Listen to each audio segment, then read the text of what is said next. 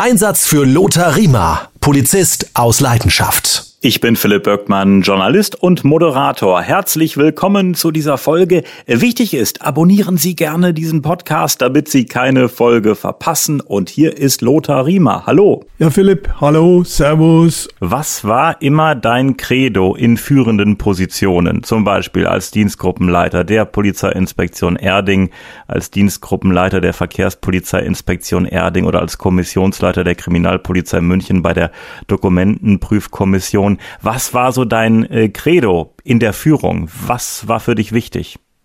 Ich bin der Erste unter Gleichen. Primus inter pares heißt es, glaube ich, ne, im Lateinischen. Und Verantwortung übernehmen. Verantwortung übernehmen und Vorbild sein. Also sich nicht vor der Arbeit drücken, aber auch sagen, Freunde, ich habe jetzt hier den Hut auf, ich mache jetzt da nicht die Sachbearbeitung, aber ich halte euch den Rücken frei, ich kümmere mich darum. Äh, wenn ich eine Anordnung treffe, dann könnt ihr euch darauf verlassen. Dann stehe ich auch dazu. Also diese Authentizität ist ja elementar. Nichts Schlimmeres ist, wie wenn du einen Chef hast, der so sagt und wenn es dann schwierig wird, ja, aber das habe ich so oder gar nicht gesagt und das habt ihr falsch verstanden. Nein, das nehme ich auf meine Kappe. Leute, alles klar, wenn das in die Hose geht, ich habe es angeordnet, ich habe den Hut auf. Und das wollen die Menschen, das wollen die Mitarbeiter auch. Die Mitarbeiter wollen einen Vorgesetzten, der klare Linie vertritt und der auch sagt, das ist jetzt so. Und nicht da rumeiert und so. Und everybody's darling is everybody's step. Du kannst nicht mit jedem super gut sein. Du musst auch mal unliebsame Entscheidungen treffen. Kann mir auch vorstellen, wenn man zu eng äh, mit den Kollegen so auf Du und Du ist und sich privat immer wieder trifft, ähm, da ist, glaube ich, auch die Gefahr irgendwann der Vetternwirtschaft. Jein ich habe ganz bewusst Wert drauf gelegt. Ich habe meine, meine Kollegen auch, äh, meine Schicht mal zu Hause auch eingeladen. Ich habe übrigens meine Schüler auch mal mit 25 Leuten, waren wir bei mir in der Wohnung, haben da gefeiert. Das geht alles, aber mit der entsprechenden Distanz. Oder wenn ich mit meiner Schicht unterwegs war, dann haben wir einen draufkaut, da haben wir auch gefeiert, da haben wir richtig Spaß gehabt. Und wenn meine Jungen, es waren in der Regel alles junge Leute, wenn die dann gesagt haben, so, und jetzt gehen wir noch auf die Walz, ne, gehst du mit? Dann habe ich gesagt, nein. Ich gehe nach Hause. Ich will auch gar nicht wissen, was ihr alles anstellt oder auch nicht. Also das ist eure Sache. Aber da bin ich dann schon derjenige, der Distanz wahrt, weil ich der Vorgesetzte bin. Also man darf sich da nicht komplett mit der Mannschaft gemein machen. Nicht, weil man sich als was Besseres fühlt, das stimmt nicht. Sondern weil ich eben ein Vorgesetzter bin. Und weil ich eben auch unliebsame Entscheidungen manchmal treffen muss. Personalentscheidungen, Sachentscheidungen. Äh, ich muss es dem Chef gegenüber auch rechtfertigen oder ich muss auch mal dem Chef gegenüber sagen, nee, also so geht's nicht. Vielleicht warst du auch in die ähm, ja, Dienstpläne, ähm, wer mit wem auf Streife äh, fährt und wer wann Urlaub bekommt. Äh, da ist man ja auch manchmal der Buhmann, äh, wenn man da auch Entscheidungen treffen muss. Warst du da auch eingebunden als Dienstgruppenleiter, wenn da jemand sagt, ich möchte jetzt mal zwei Wochen Urlaub spontan haben? Natürlich. Oder er möchte gerne mal vier Wochen eine Amerika-Tour machen. Das ist doch klar. Äh, der Dienstgruppenleiter teilt ein die Streifen. Das heißt, äh, wer fährt mit wem. Ne? Und äh, andererseits muss er den Dienstplan grundsätzlich, wer macht Wache, wer fährt draußen Streife, wer übernimmt den nächsten Fall. Und du musst eben auch, wer bekommt mal Überstunden frei oder nicht und wer geht wie lange in Urlaub. Das muss ja alles koordiniert werden. Du musst ja in einer Dienststelle eine Mindeststärke haben. Also ich kann ja nicht allen freigeben, selbst wenn ich es möchte. Irgendwelche müssen ja auch noch arbeiten. Und dann hast du noch Mitarbeiter, die schulpflichtige Kinder haben, die gesagt haben, ich möchte gerne in den Ferien frei haben. Ja, theoretisch, gesetzlich geregelt, äh, darfst du in den Ferien bevorzugt frei machen. Aber doch nicht alle Ferien. Du kannst ja nicht Ostern, Pfingsten und Sommer alle frei machen. Das geht halt nun mal nicht. Also man muss da immer versuchen, einen Konsens zu finden und ähm, nochmal, Vorbild ich habe am Heiligabend mit meiner Schicht gearbeitet. Ich hätte normalerweise nicht arbeiten müssen. Aber ich habe gesagt, nee, ich setze mich rein zu meiner Schicht, weil wenn die arbeiten müssen, arbeite ich auch. Ich hätte theoretisch frei rum können, weil wir genug Leute waren. Und die haben gesagt, ach, bleib doch.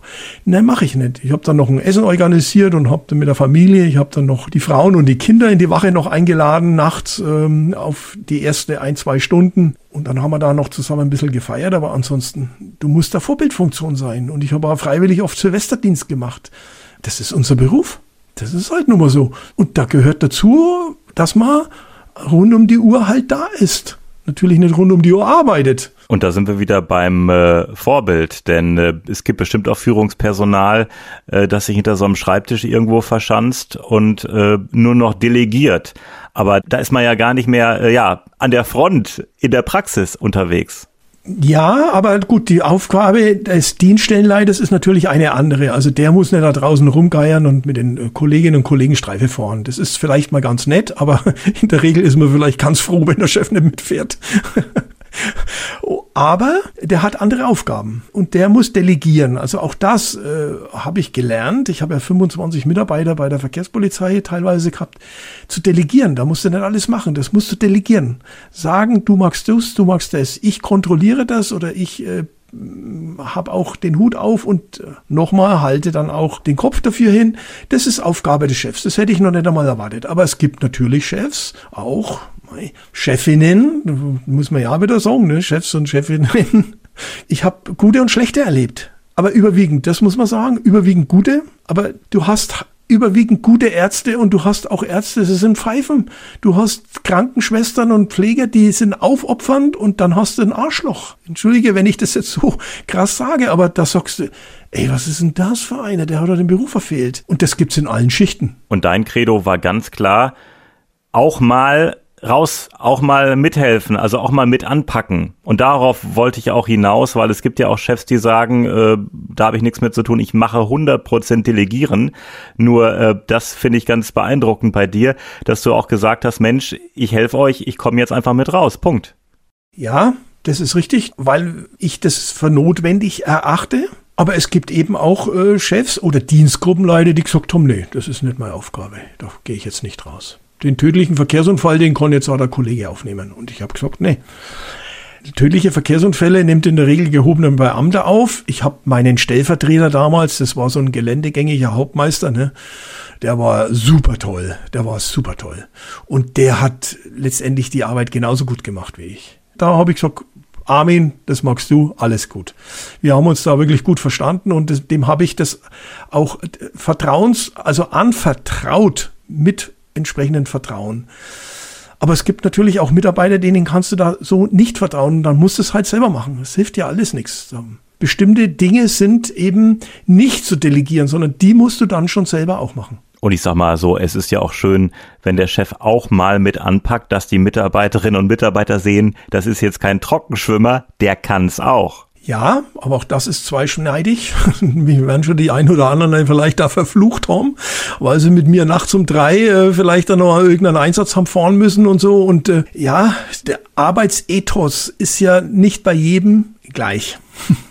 ich drück's jetzt mal vorsichtig aus. Und wenn's jetzt mit einem Striezel unterwegs warst, der hat wahrscheinlich, oh Gott, jetzt muss ich mit dem, mit dem Dienstgruppenleiter draußen rumfahren, der ist ja sowieso also 150-prozentiger. Der hat es vielleicht dann wiederum verflucht. Aber die Masse fand es gut und ich habe das versucht auch immer kollegial zu handhaben. Also ich bin jetzt nicht als der Chef da draußen rumgefahren, sondern ich habe die jungen Leute arbeiten lassen. Nur wenn ich gemerkt habe, es geht in die falsche Richtung oder ich muss einfach da ein bisschen eingreifen, äh, korrigierend, ähm, dann habe ich mich mit eingeschalten. Oder ich habe eben gesagt, du, den Fall übernehme ich jetzt. Was, was, du hast jetzt den anderen Fall noch an der Backe, den hast du noch nicht einmal geschrieben. Ähm, den mache ich jetzt. Aber ich glaube, bei der Polizeiinspektion, das war der ganz normale Wahnsinn. Da war wirklich äh, alles dabei, von A bis Z die, die ganze Bandbreite des Lebens spielt sich ja in der Wache ab. Ich bringe jetzt mal ein Beispiel an am Sonntagnachmittag. Ne? Kaffee trinken, normalerweise so ein bisschen Ruhe. Ne? Nee, schönes Wetter, Motorradfahrer, ein Unfall nach dem anderen. Dann klingelt's plötzlich an der Tür, eine Frau steht da. Ähm, ja, also ihr Sohn ist draußen im Auto und der möchte nicht aussteigen, ob ich ihr nicht helfen kann. Ja, ich sage, wieso? Wo ist denn das Problem? Der muss doch hier jetzt nicht aussteigen. Nee, wir waren zu Hause, aber er wollte aus dem Auto nicht aussteigen. Er ist bockig. Ja, sag ich, ja und wie alt ist er? Ja, 13.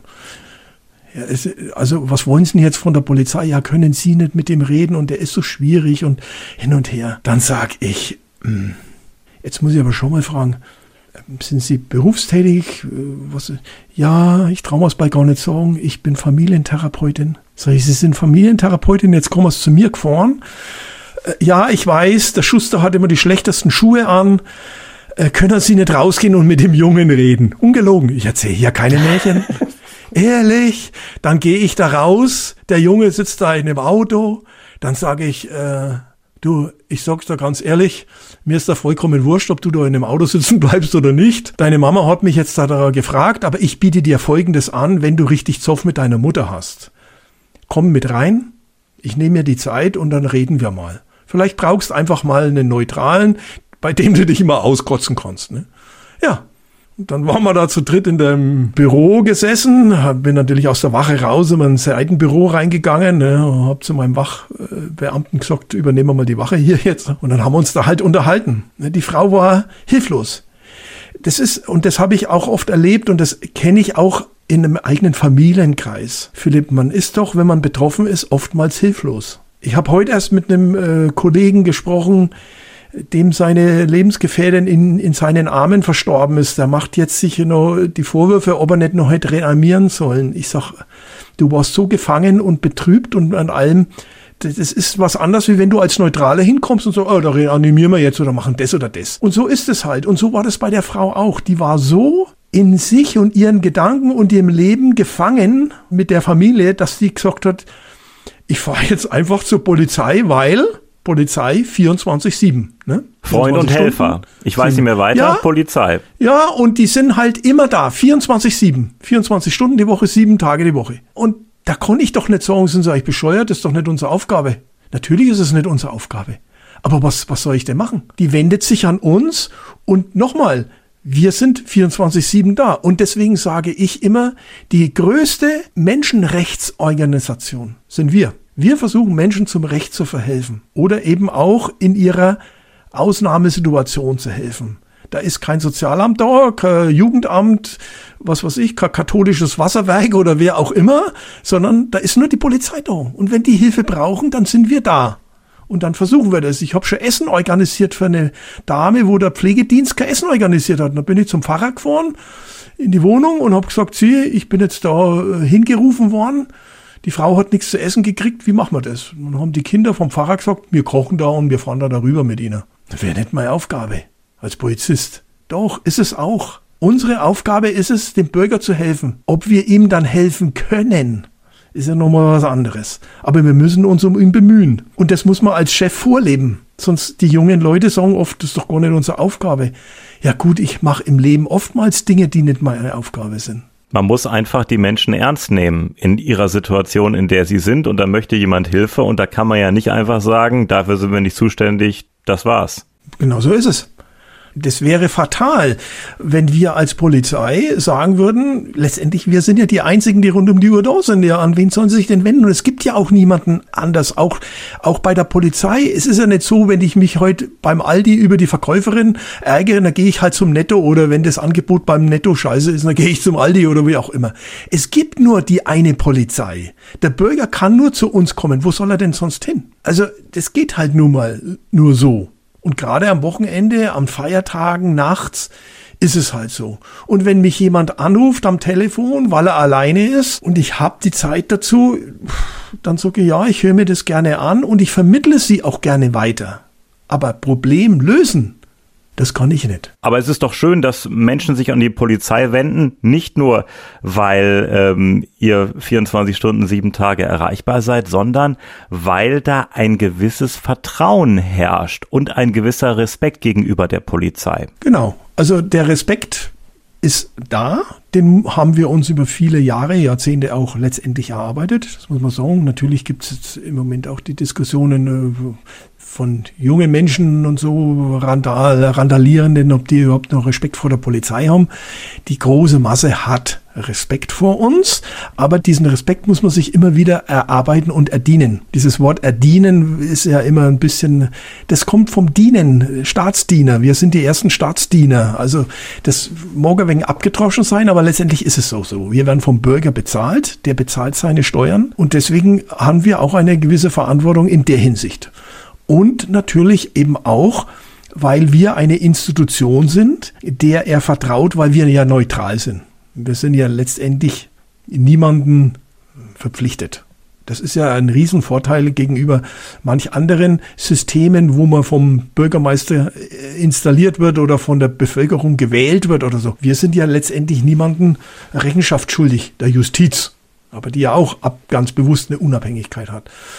Und das wissen die Bürger. Und deswegen kommen sie zu uns. Und mei, wenn der mich jetzt anruft und mir irgendwie ein Ohr abkraut, dann wird er schon seinen Grund haben. Und wenn ich keine Zeit habe, dann muss ich ihn freundlich, aber bestimmt darauf hinweisen, es tut mir leid, da bin ich jetzt echt nicht zuständig, aber ich habe auch gar keine Zeit, weil da warten noch zwei andere Fälle, die müssen bearbeitet werden. Oder ich sage halt, ja gut, ich höre mir das jetzt mal an und wissen Sie was, ich empfehle Sie dann mal weiter an die Caritas oder an die, was weiß ich was, Diakonie oder sonst an, ans Jugendamt und äh, empfehle Ihnen, sich mal an die zu wenden. Und dein Motto war, wenn du nicht zuständig bist, sage ich nicht, ich bin nicht zuständig, sondern zuhören, ernst nehmen und eine Lösung finden. So ist es.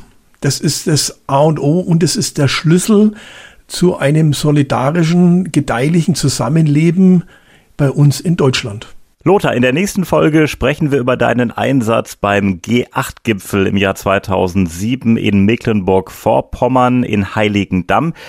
Ganz kurz äh, schon mal äh, erklärt, was hast du da genau gemacht? Ja, da war ich damals Abgeordneter äh, von der Autobahn- oder Verkehrspolizeiinspektion in Freising. Äh, die Kolleginnen und Kollegen in Mecklenburg-Vorpommern hatten nicht genug Führungspersonal. Es ist ja ein Flächenland. Und die waren da ähm, mit einem riesen Einsatz konfrontiert und haben sich aus ganz Deutschland 120 gehobene Beamte geholt ist gebeten worden, dass diese Bundesländer sie unterstützen. Und ich war aus Bayern einer der zwölf, der da hochgewandert ist und war dann vier Monate in Rostock und habe da beim Stab mitgearbeitet. Bundeskanzlerin war Angela Merkel, äh, US-Präsident George W. Bush. Exakt. Und jetzt gehen mir die äh, einzelnen weiteren aus. Aber darüber können wir doch in der nächsten Folge sprechen, Lothar. Gerne. Können wir uns gerne ein bisschen unterhalten. Gibt's auch ein paar Schoten auch zu erzählen. Ähm, war ein interessanter Einsatz natürlich. Am interessantesten war mein, mein äh, Partner im Büro, ein Sachse. Mit so einem Dialekt dann auch? Ja, brutal. Oh, ja, ja. Aber, aber wir hatten so viel Spaß, wirklich. Also Olaf und ich, wir waren das Dream Team, sage ich jetzt einfach mal so. Und wir haben heute noch Kontakt. Und es ist, war wirklich spaßig und man lernt den Dialekt dann schon auch zu verstehen. Ich freue mich auf die nächste Folge. Dann geht es unter anderem um den G8-Gipfel in Heiligendamm im Jahr 2007. Lothar, vielen Dank und bis zum nächsten Mal. Ich danke, hat Spaß gemacht. Philipp, hau rein, mach's gut. Servus.